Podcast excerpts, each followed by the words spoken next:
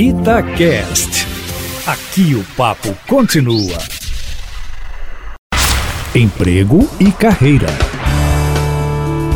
Jaqueline, a Maria Rita se formou em jornalismo, é minha colega então jornalista. Ela pergunta: pós-graduação, mestrado ou inglês? O que, é mais proveitoso para ela fazer agora, depois que ela já venceu a faculdade? Hein, Jaqueline? Bom dia para você.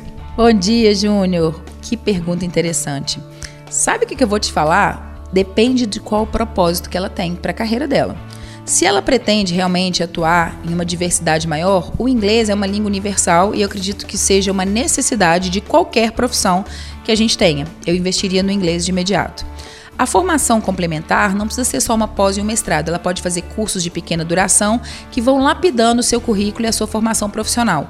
Lembrando que depende de onde ela quer atuar. É na área profissional, dentro de uma empresa, né, dentro de um meio de comunicação, ela quer ir para a área acadêmica, quer ser uma autônoma.